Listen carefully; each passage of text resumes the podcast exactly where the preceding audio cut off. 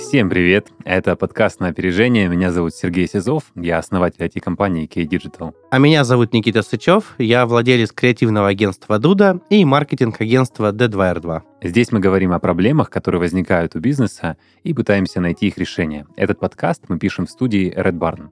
Спонсор этого сезона MSoft и ITD Group, компании, которые помогают наладить защищенный файлообмен.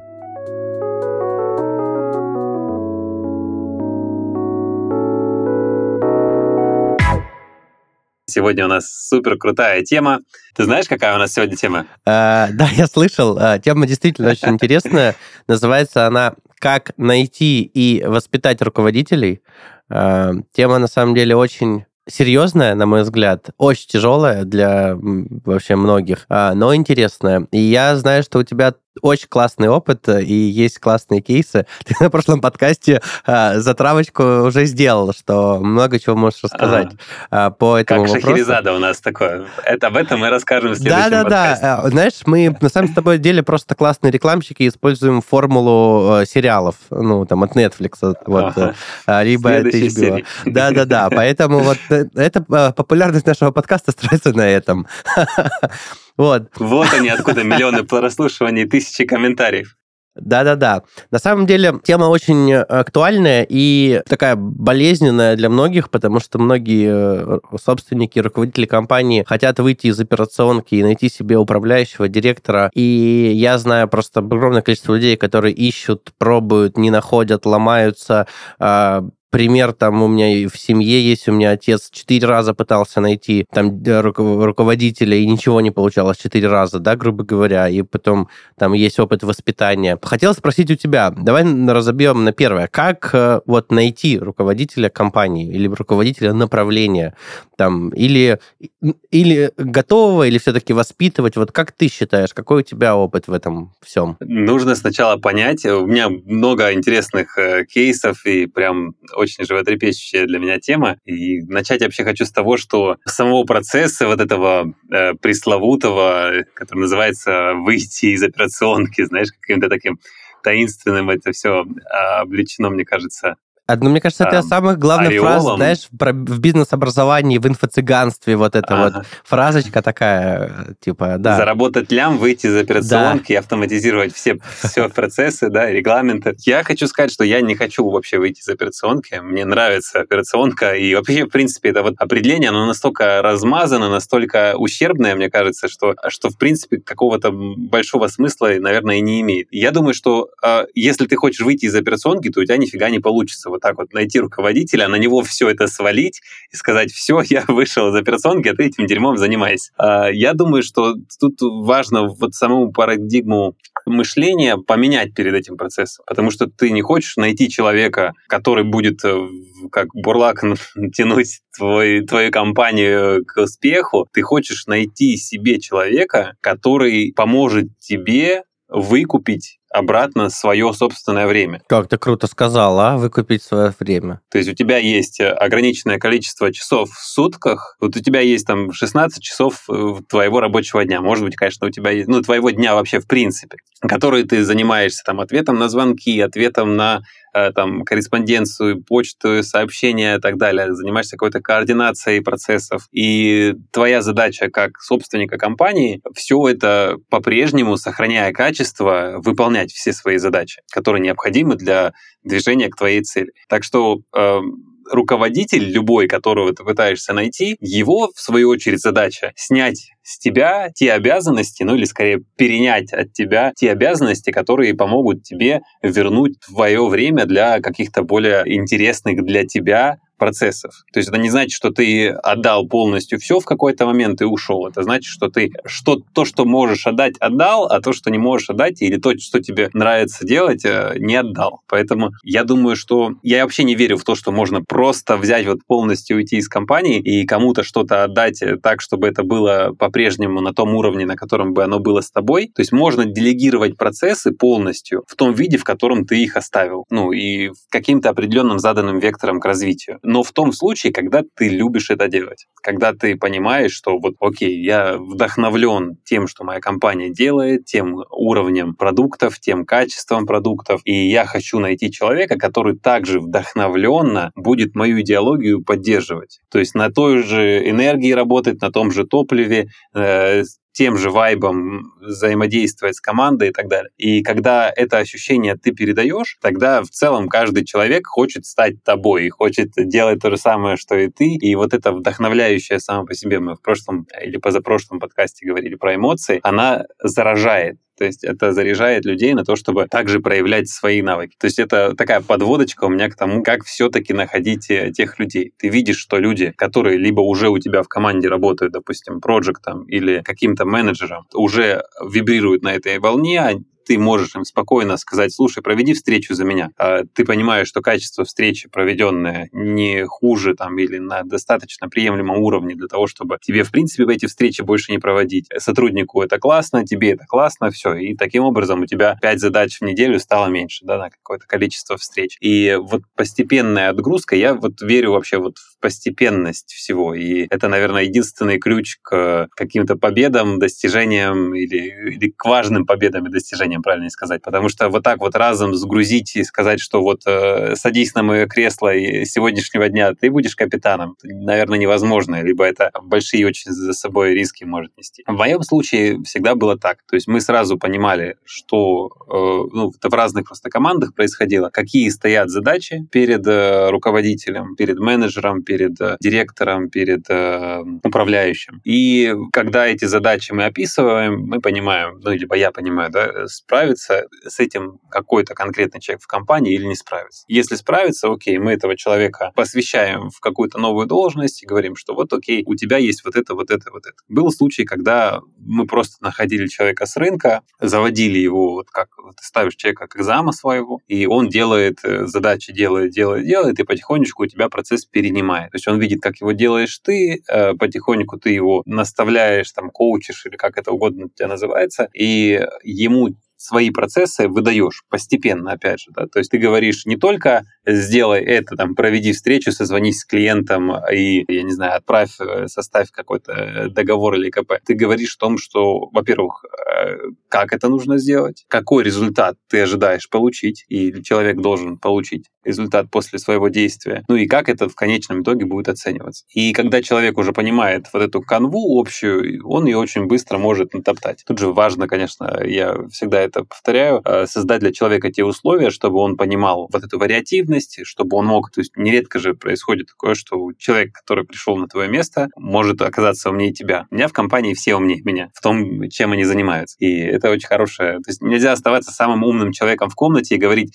делай только так и никак по-другому. Потому что ты и человека обламываешь, его потенциал сужаешь, и в целом, да, такую удышающую создаешь токсичную атмосферу. Поэтому важно просто сказать, какой результат вы ожидаете, да, то есть вот позвони клиенту, что угодно ему говори, главное договор подпишите и бабки в кассу заведите. А как он будет его уговаривать, там, танцевать он будет или песни ему петь, это уже дело зависит от смекалки самого сотрудника. То есть и часто ты можешь сказать, да, что вот этот результат последний раз был достигнут, как я сказал, да, вот таким вот способом. То есть ты можешь провести ему, а, привести ему аргументы, показать ему наши кейсы, показать ему э, какие-то там, аналогичные кейсы и очаровать его, в общем говоря, нашими каким-то эм, нашим э, процессом строящимся проектным подходом. И таким образом, да, то есть человек либо уже сам имеет имеющийся у себя опыт перекладывает на процесс, либо он этот процесс выстраивает уже так, как он его видит. Ну, такая получается уже комбинация из того, что есть, и из того, что э, он видит в процессе. То есть суть вообще всего моего повествования в том, что э, важно всегда создавать условия для того, чтобы это происходило. То есть не просто ты взял человека э, и говоришь «делай», а вот именно э, позаботиться о том, чтобы этот человек находился в тех условиях, когда он может на себя взять некоторую ответственность за то, что он делает. Вот это э, есть такой, такая книга замечательная Netflix, у них есть э, описывается вообще их принцип называется «Свобода и ответственность». То есть, когда сотрудникам предоставляется полная свобода, говорят, мол, вы делаете, что хотите, главное, что вы преследуете интересы компании. И там вот очень, очень подробно описано то, что я сейчас пытаюсь сказать. Очень рекомендую каждому прочитать ее, вдохновиться э, и попробовать каким-то образом к себе в компанию применить, потому что вот прям вот так вот сразу под кальку, под копирку никак не проведешь это все, потому что очень, очень сильно отличается, конечно, я думаю, сама внутренняя методология и, да, и концепция компании тоже да и менталитет другая. людей. Ну, все же. И менталитет отличается. Русский, но да. там описано, да, там как раз вот с ментальностью, как работали они. Угу. В общем,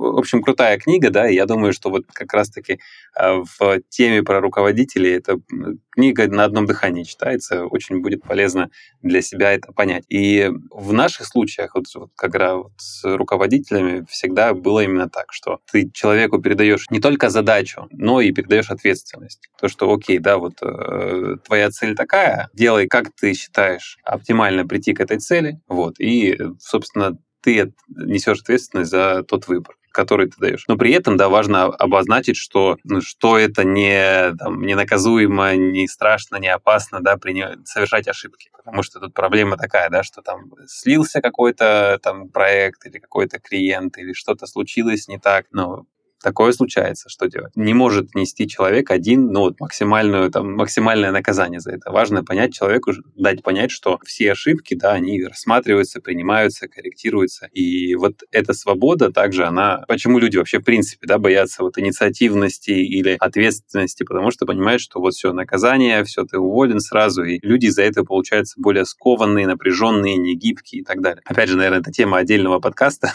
про эмоции, создание такой э, корректной комфортной атмосферы для процветания сотрудников. Но я думаю, что э, в рамках э, этого вопроса я подробно рассказал. Ну, из твоего разговора я первое хотел бы сказать, что да, вообще, в принципе, если взять э, объяснение слова делегирование, то делегирование это не только передача задачи, а передача задачи и ответственности за выполнение этой задачи. И очень Конечно. много людей mm-hmm. не понимают, а, значение слова делегирование, потому что не делегируют задачу, не делегируют ответственность. Ну, и смысл, да, вообще этого действия. И поэтому есть часто, я вижу фразы, там, знаешь, в интернете от многих людей, вот я не умею делегировать, либо там, я делегирую, но ничего не получается. Я понимаю, что на самом деле проблема в том, что они из слова делегирование взяли только одну часть, постановка задачи или переадресация задачи, но не переадресация и постановка ответственности. И это единственная причина их э, проблемы. Соответственно, тут мой совет, как бы четко делегируя, определяйте задачу и ответственность. Вот, это очень-очень важно. Вот, э, соответственно, следующее. То, о чем ты говорил про в начале э, всей этой истории, по операционке, да, выходу операционки, мне э, очень близка твоя позиция. Я тоже, в принципе, не понимаю историю. Знаешь, если ты вообще не хочешь работать, ну, как бы закрой бизнес или продай. Ну, то есть, вот, это первое и простое правило. Согласен? То есть, нафиг тебе бизнес? Конечно. Там, если он приносит денег, но ты не хочешь там Абсолютно никак взаимодействовать, возьми возьми его и продай, получишь сразу много денег. Ну, как бы, а, это мое первое убеждение. Второе, тут э, я бы сказал, что когда собственник хочет выйти из операционки, как, например, в моем случае, да, я скажу на примере своего, это не значит, что я не хочу работать. Это значит, что я хочу перейти на другой уровень, на котором я раньше не был, а именно на стратегический уровень, на уровень развития. Ну, то есть, э, потому что заниматься внутри всеми процессами и развитием, ну вот по мне невозможно, ну адекватно. Вот э, ты и там и там, ну как бы, но не до конца доделываешь и ту или иную работу. Это очень большой пласт работы. Э, знаешь, вот я иногда в офисе там в, в некоторых своих компаниях бываю раз в, неделю, но я прихожу э, провожу совещание э, говорю копать по каждому отделу, говорю копать вот туда, копать вот туда и ухожу. И через неделю я прихожу. И люди думают, на самом деле, это огромная работа. Чтобы к этому куда копать прийти, я всю неделю, не знаю, там, как шавка ездил по переговорам, я встречался с 25 людьми, обсуждал какие-то партнерские коллаборационные схемы, Понимаешь, да? И это та работа, которую, может быть, мои сотрудники не видят, но она гигантская, и она огромная. И если я сижу, ну, там, на попе в офисе, я ее сделать, сделать не могу. Ну, то есть это невозможно. Вот. Она как раз-таки заключается в том, что я прочитал три лекции, побывал на пяти мероприятиях, позавтракал с 20 людьми там, поужинал на этом, и как бы выстроил какую-то там коммуникацию. И это первая, ну, как бы часть. Э, мне так кажется, да, что это вот когда компания растет, и зачем нужен руководитель, да, вот зачем зачем мы его ищем. И вторая часть, я всегда вспоминаю слова любимого своего предпринимателя, но не любимой своей компании. Это Стив Джобс, компания Apple, и где он говорил очень классную вещь. Он говорит, понимаете, хороший руководитель это тот, кто два часа работает в офисе, а потом пять часов гуляет по парку и думает, что делать дальше. И, ну, то есть, э, и вот это то, о чем я сейчас говорил, о стратегической работе. Невозможно в операционке в офисе, в постоянном потоке задач продумывать стратегию ну вот такую глобальную, да, какой-то новый глобальный продукт, ты просто не можешь сфокусироваться. Вот, вот это я хотел объяснить. Вот у меня, например, все попытки поиска директора были только в этом. У меня в компании в маркетинговой было три директора, и причем два из них воспитанные от моей личной помощницы, потом менеджера проектов, потом руководителя отдела, потом руководителя еще отдела, потом моим замом, потом генеральным директором. Понимаешь, да? Это вот про вопрос, угу. какой путь пришлось пройти и второй директор примерно такой же путь, а, и третий директор был, грубо говоря, сразу взят директором. Ну, то есть у меня есть такой опыт. Он, причем он был нашим клиентом изначально. Ну, то есть и мы уже взаимодействовали 4 года. Ну, понимаешь, да, мысль? А, он был маркет, главным маркетологом нашего крупного клиента, и уйдя оттуда, там, стал нашим руководителем, но тоже есть огромный опыт коммуникации в 4 года, понимаешь, да, со всей командой, проектом и пониманием нашей философии. А вот так взять прям с улицы с нуля, наверное, я с тобой соглашусь, ты нет у человека философии внутренней компании, вот этого понимания, вайба, вот, да, такое модное сейчас слово, настроение. Как бы он должен хотя бы как-то поработать внутри, чтобы вот это словить и ей руководить.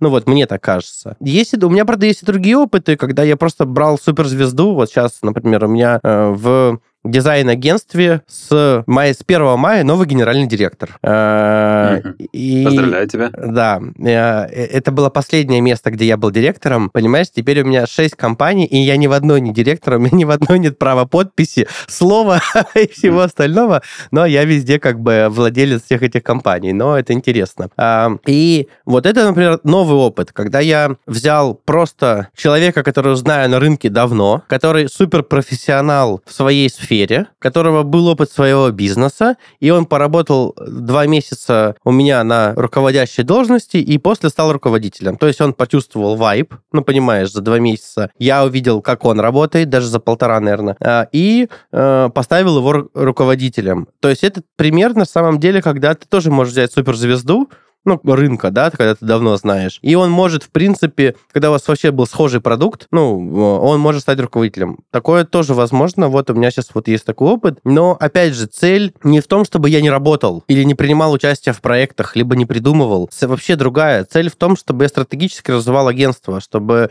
открывал филиалы, искал партнеров, э, искал новые ниши и так далее. Это мне дает больше возможности сфокусироваться на этом. Вот мы с ним сели, он говорит, что ты от меня хочешь? Ну вот, конкретный классный вопрос. Я говорю, слушай, хочу вот этого, вот этого, вот этого, вот этого. На себя беру. Вот это, вот это, вот это и вот это. И он понимает, что я его не бросаю. Ну, как бы, да, типа, вот, да, занимайся, вот тебе агентство, вот тебе лавры, зарплата, пока. Я выхожу из. Да, и выключил свой телефон. Вот, нет, ему тоже важно чувствовать поддержку от собственника компании. Очень важно. Вот это вот очень тоже много историй, когда собственник думает, сейчас я возьму человека, он будет все делать, а я там кайфовать поеду на Балли, там, я не знаю. А, это тоже плохо.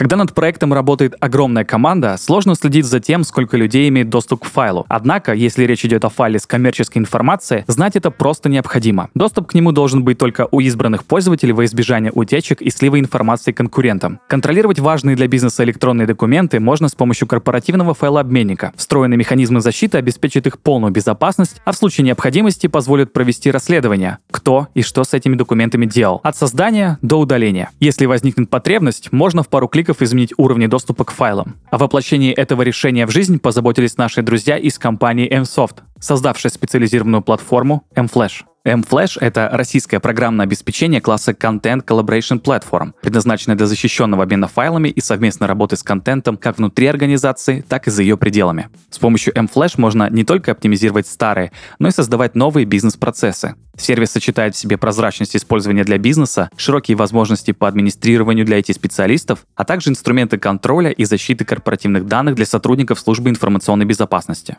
В mFlash можно обменяться файлами, настроить мобильные приложения для работы на ходу, создать совместное пространство для работы и коммуникации сотрудников как между собой, так и с внешними контрагентами, централизовать работу между несколькими удаленными офисами. И что важно, все это в удобном и понятном интерфейсе. Никаких затрат времени и сил на обучение пользователей. Функционал mFlash постоянно развивается с учетом опыта, полученного в проектах. Обратная связь от пользователей – основной двигатель изменений, ведь задача MSoft – создать лучший в своем классе инструмент для продуктивной и безопасной работы бизнеса. Смотрите в будущее, решайте вопросы в настоящем вместе с mFlash. Затестить демо-версию можно по ссылке в описании выпуска. Эксклюзивный дистрибьютор решения mFlash – компания ITD Group.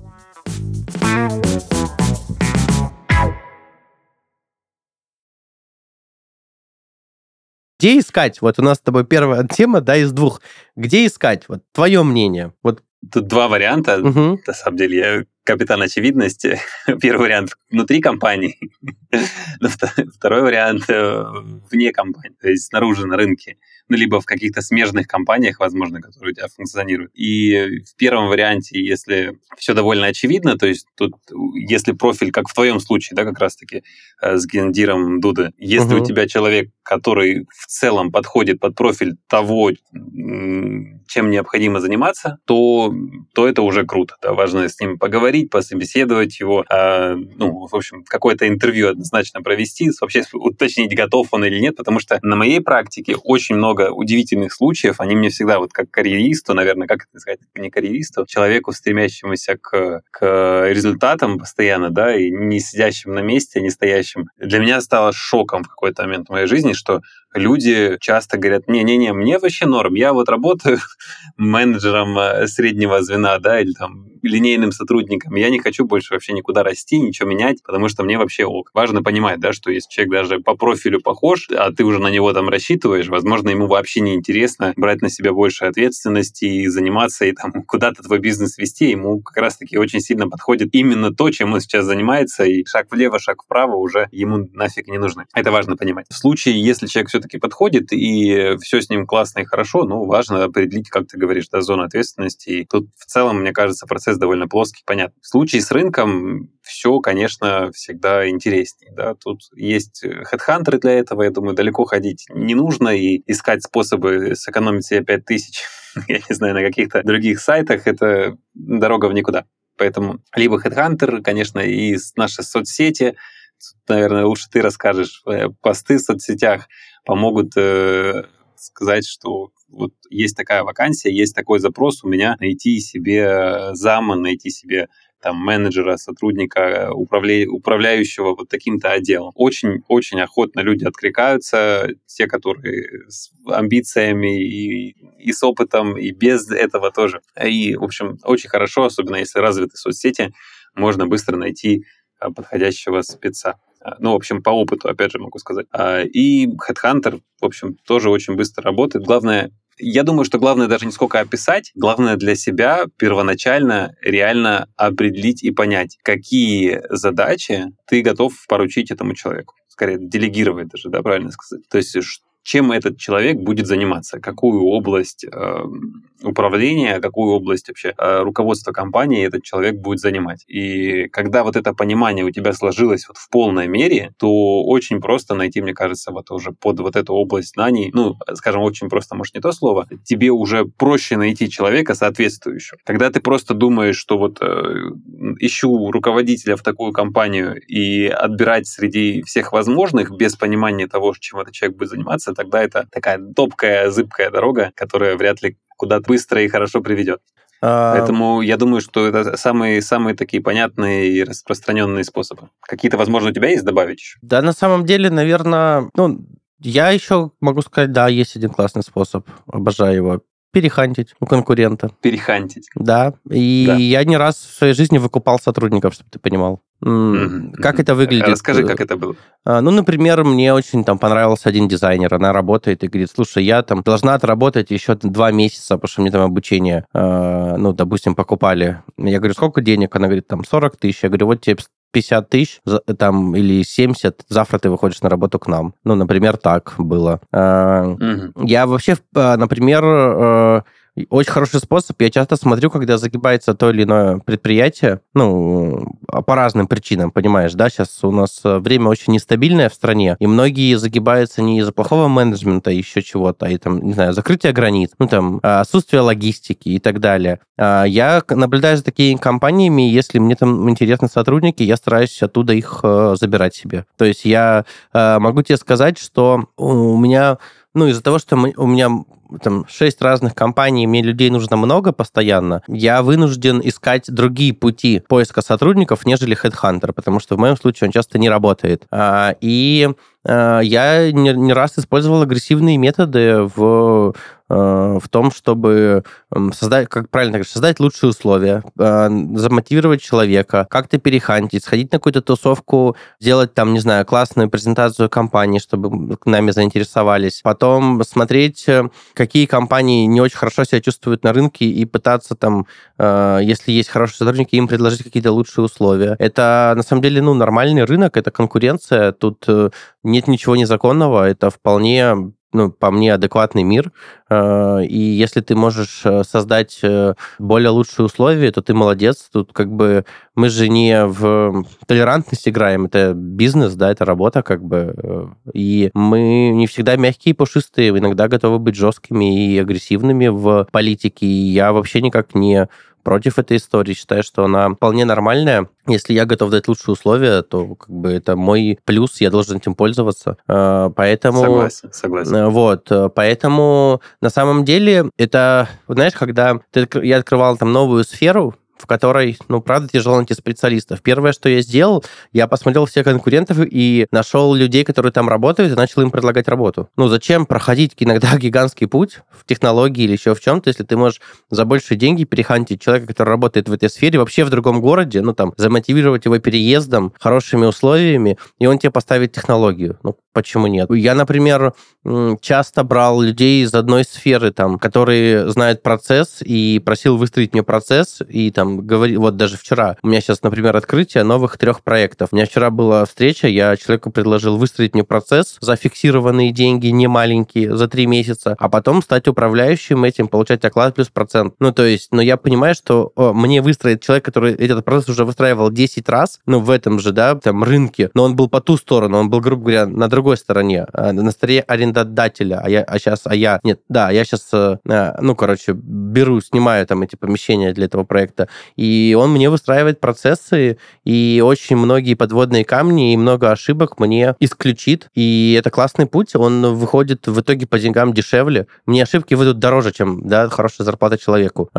И это вот с торговым центром, ты знаешь, да, там проекты, которые я хочу сделать. Я взял человека из этого Мгм. торгового центра, который мне сейчас вопросы и проблемы, меня там есть, чтобы туда войти тремя там а, проектами решает, и я понимаю, что мне это выйдет дешевле, выгоднее, интересней. Ам, Поэтому э, я иногда, на самом деле, сторонник такой активной истории, ам, того, что почему не, не попробовать? И опять же, э, э, очень часто, если тебе нужен руководитель, ну вот еще один да, метод, я просто скажу, а, когда ты, как более крупная компания, поглощаешь маленькую компанию. Есть, э, давай возьмем пример там нашего с тобой там бизнеса, маркетинг, дизайн, IT. Есть там в том же Краснодаре, давай так, там 100 компаний, которые там в 10, в 5 раз мельче, чем мы. Ну, там в 10 раз мельче. Почему бы не предложить одну, ну, не поглотить одну из них? Ты берешь, находишь одну из компаний, человек говорит, я зарабатываю там, не знаю, 100, 100 тысяч рублей в месяц, 150. Ну, то есть, но оно там же та- такими, да, скачками. Ты говоришь, слушай, я тебе даю там 100 тысяч оклад плюс э, процент от прибыли, или 150 тысяч оклад плюс процент от прибыли, но ты теперь руководитель моей компании. Ты как бы также свои амбиции в этом бизнесе развиваешь, но ты теперь в большой компании, руководитель там юнита, там еще чего-то. И, например, у меня не раз такая была история, где я, ну, грубо говоря, поглощал более мелкую компанию, и их руководитель становился у меня там руководителем отдела, либо руководителем там направления целого. И это тоже работает, mm-hmm. и все довольны. Понимаешь, да, мысль? Потому что люди понимают, что на мой уровень они никогда не запрыгнут. Ну, или э, у них нет возможности, либо не хватает сил, амбиций, либо они... Ну, не, не говорю никогда, никогда, да, то есть ну, на данный момент не могут запрыгнуть. А я им предлагаю и уровень, и клиентов сразу, и так далее. И даже говорю, ваши личные студии могут у вас остаться. На мелкие заказы я не против, чтобы вы как-то их там развивали, но только если хоть раз я вижу конкуренцию с нами, то, ну, как бы мы заканчиваем мгновенно все сотрудничества. Но в рамках каких-то проектов ваших личных клиентов доведите их пожалуйста, там свободное время. Ну, к примеру. И mm-hmm. э, вот э, на самом деле мне даже так легче было. Вот я просто вот линейных сотрудников, и это Headhunter, там, ВК и так далее. А руководители я всегда либо выращивал, ну, то есть вот это были мои сотрудники, которые доросли до этого, либо вот так жестко хантил, либо поглощал. То есть я никогда руководителя не выкладывал на HeadHunter, наверное, ну, только руководителя подразделений, да, но не там исполнительного директора и либо директора компании. Я, наверное, не пробовал их искать ни разу через э, HeadHunter, у меня нет такого опыта. То есть это были вот люди из немножко другой сферы. Либо я из там, например, не раз у меня было, когда сотрудник клиента, ну, то есть переходил ко мне, понимаешь, понимаешь, да, и тогда у меня там mm-hmm. с этим клиентом еще больше выстраивались взаимоотношения, но он переходил с одной должности на более высокую ко мне. И это есть частая история, когда то, то у, у нас сотрудники, да, там маркетологи работают на стороне агентства, потом переходят на сторону клиента, и, и тут наоборот. Вот. И вот это на самом деле очень частая история. Я очень часто вижу, когда маркетологи уходят от рекламных агентств и становятся руководителем дела маркетинга, допустим, в строительных компаниях еще где-то, ну, то есть э, либо какими-то... И наоборот, есть э, как бы, да, вот это вот, эм, скажем так, э, ну, движение, да, людей, людей в природе, вот, э, миграционное. Соответственно, вот у меня, например, вот как раз таки, видишь, противоположный опыт, это очень интересно, что мы две разных таких позиции прям э, раскрыли. У меня вот по руководителям, наверное, вот так, то есть это всегда никогда не поиск вот открытых сетей, это вот либо рост изнутри компании, либо какой-то такой hunting, э, так скажу, ли, hunting, либо поглощение. Вот, я вот такие вот. Классно. Классно ты раскрыл тему, да, очень, очень здорово. И давай мы переключимся к следующему вопросу. Давай.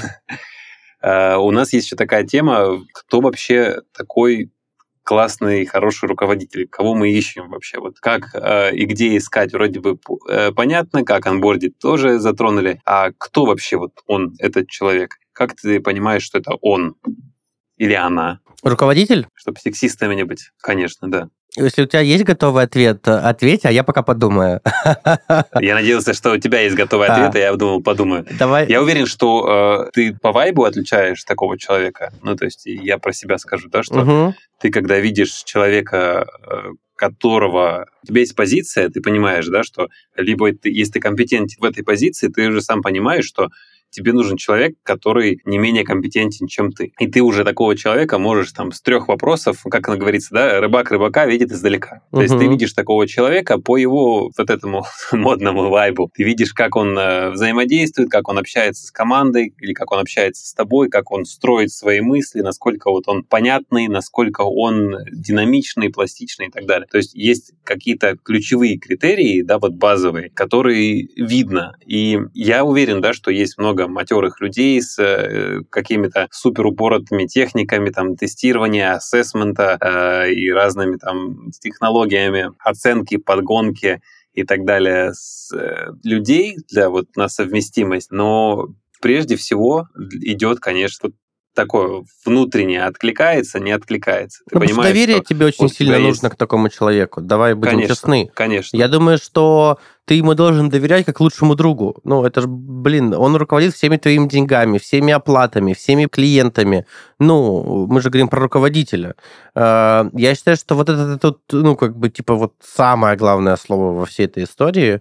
Ну, типа, если ты доверяешь, ну, как бы, э, главное тут всем скажу, доверяя, проверяй. Я не раз, э, мои директора пытались отжать у меня компании. Это тоже вообще очень такие интересные истории. Или украсть деньги, или еще что-то. У меня большой в этом плане э, негативный в том числе опыт, но, тем не менее, доверие является, наверное, первоначальным, главным вот в этом вайб, ну вот вайб, да, то есть я думаю, что ты про доверие тоже здесь, правильно?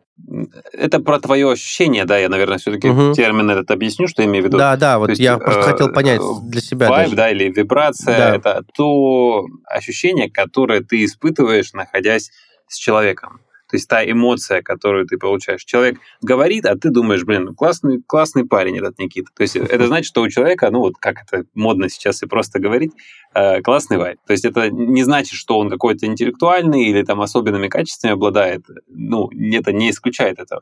Но это значит, что ты, находясь в атмосфере с человеком, испытываешь определенную эмоцию. Угу.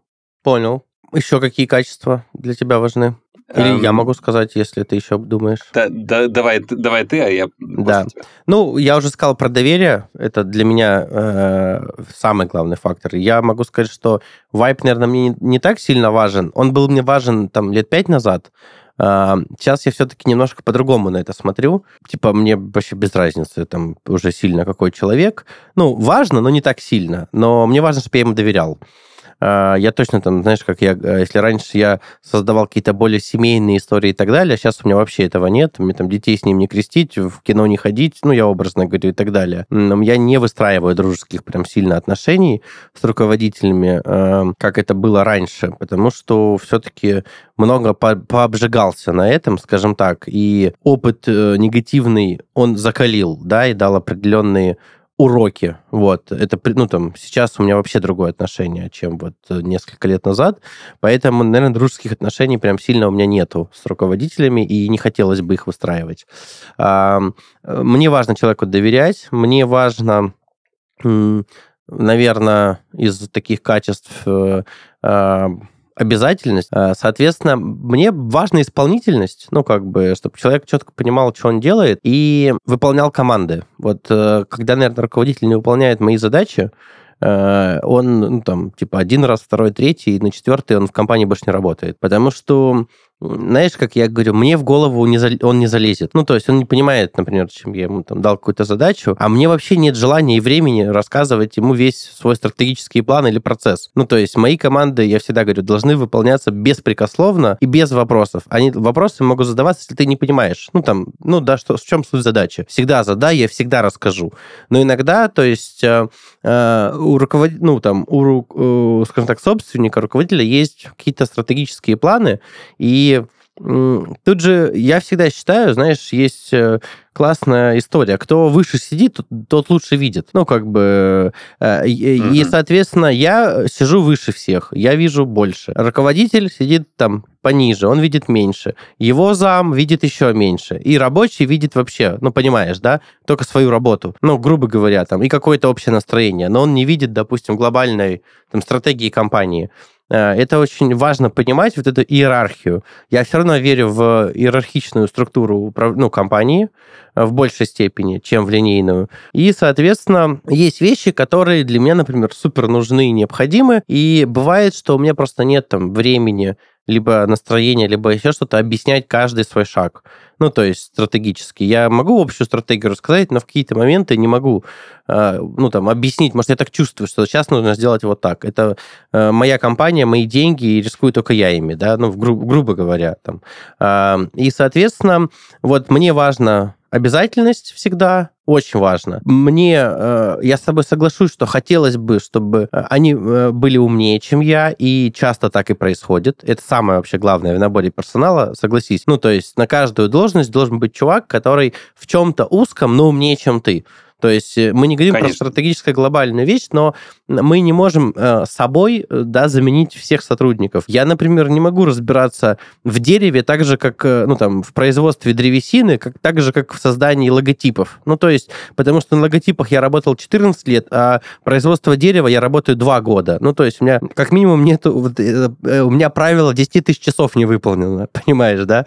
Ну, как mm-hmm. бы... Вот. И я, конечно, хочу человека, который мне будет рассказывать, а я понимаешь, часто набираю людей за большую зарплату, и которые 40 лет работают в дереве, и я понимаю, что я уже шарю больше в нем, чем они. Ну, и меня это жутко раздражает. Ну, как бы максимально вообще. Поэтому хард-скиллы очень важны в любом случае. Ну, как бы не может руководитель э, не иметь знаний глубоких в тематике. Ну, то есть, э, это мое мнение. Э, в каком-то сфере, да, если ты руководитель дизайн-агентства, ты как минимум, вот у меня руководитель сейчас э, Дуда, да, допустим, дизайна, 30, там, не знаю, сколько он там, 25 лет дизайнер сам, руководитель, руководитель отделов, арт-директор, руководитель своей студии, ну, понимаешь, да, бэкграунд, грубо говоря. Человек настолько глубоко в профессии, что, и даже, по-моему, образование дизайнерское, я вот к чему, что у меня шансов с ним спорить нету. Ну, я про какие-то фундаментальные вещи. Про какой-то тренды, вкус, направление можно, но это круто. Я, в смысле, очень горжусь этим, что вот такая история. Ну, понимаешь, да, мысль? То есть... Э, э... Конечно, конечно, я согласен. Вот это есть такое выражение, да, нельзя быть самым умным человеком в комнате. Да. То есть до тех пор, пока ты остаешься самым умным человеком в комнате, то либо ты стагнируешь, либо твоя компания стагнирует. То есть важно себя окружать, особенно в компании, теми людьми, которые тебя могут чему-то научить. Потому что это абсолютно естественная такая штука, что, мне кажется, каждый человек рано или поздно это замечает и понимает, что человек, которого ты нанимаешь, он делает те задачи, которые, вот, которые перед ним стоят. Но ты, как руководитель или как собственник, э, выполняешь еще и функцию стратега, визионера. То есть есть э, законодательная власть и есть исполнительная власть. Вот тот человек, э, будь то там исполнительным директором, там менеджером, менеджером или там, любым руководителем, он чаще всего является все же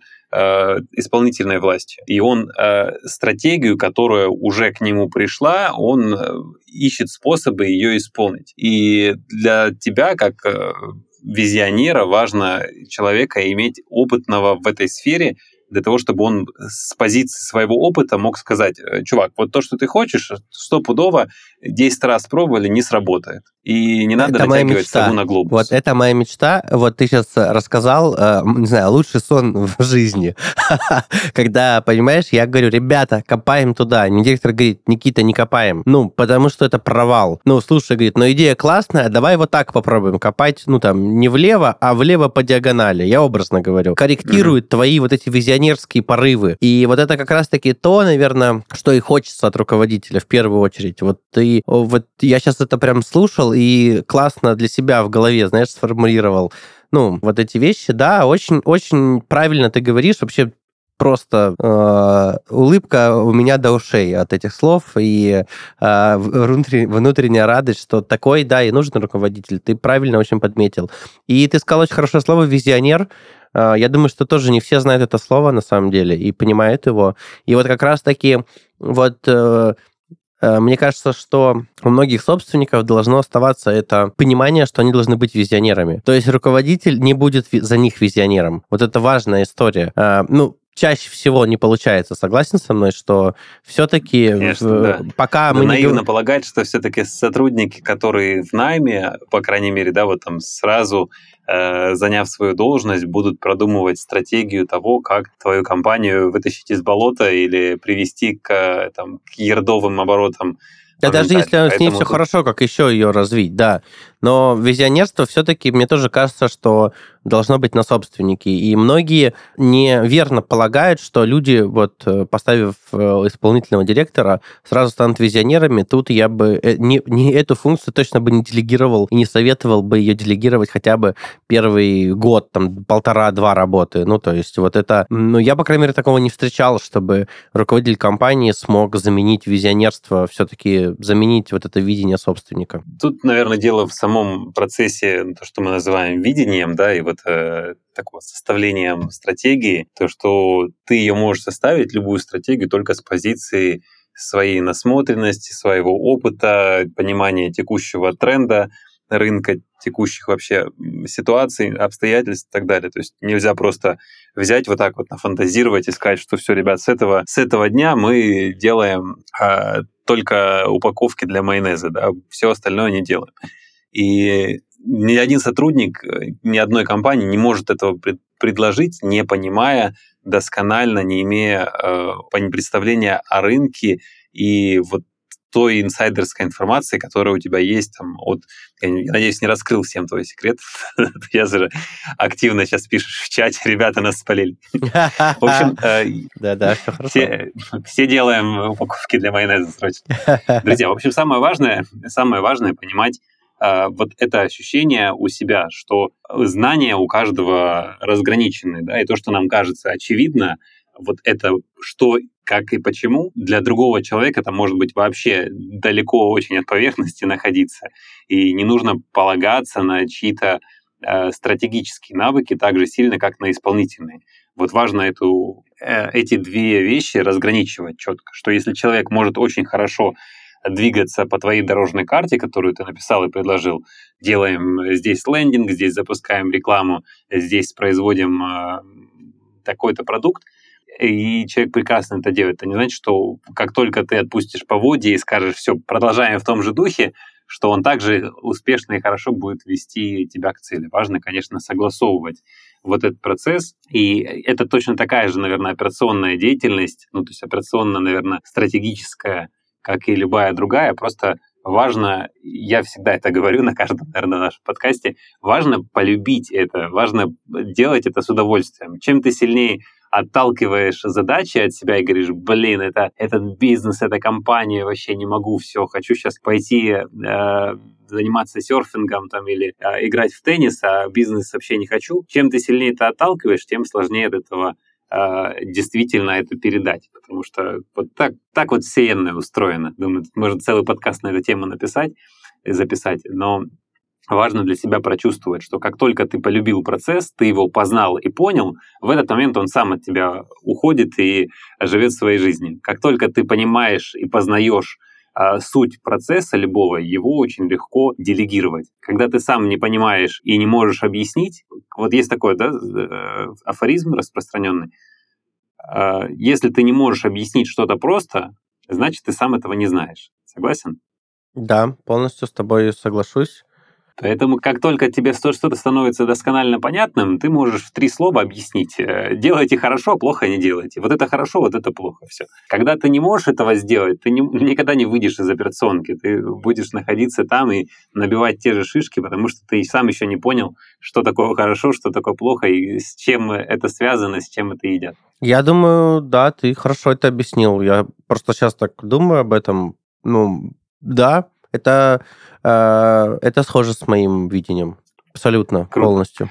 Сегодня у нас прям жирненько, интересненько получилось. Э, я думаю, самое важное в найме руководителей – это понимание того, чем этот руководитель будет заниматься, чем в это время будем заниматься мы, чем мы готовы заниматься. И э, с любовью, радостью и удовольствием передать человеку те задачи, которыми занимаемся мы, не желая их выбросить и спихнуть все, возьми, занимайся всем, всем этим э, угнетающим и удручающим меня э, безобразием, а я вот поеду под пальмой пить кокос. И вот так вот точно не получится. Возможно, есть какие-то, наверное, исключительные случаи, когда там процессы до конца регламентированы и описаны, но тогда, наверное, э, и правила игры другие. Э, да, я с тобой полностью согласен, э, и важно понимать, что когда вы там нанимаете руководителя, э, вы, вы не бросаете работу, вы не увольняетесь, вот как ты сказал, да, вы не заканчиваете работу,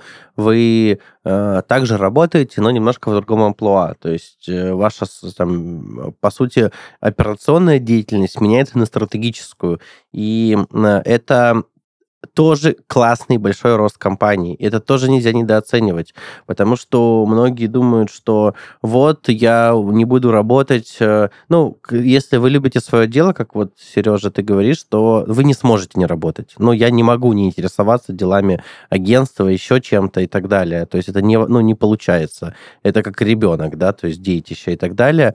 И надо не э, научитесь э, оценивать четко, что стратегическая работа тоже очень важна, и, и к ней относитесь серьезно и с уважением. И тогда она точно вознаградится и как бы будет росту компании.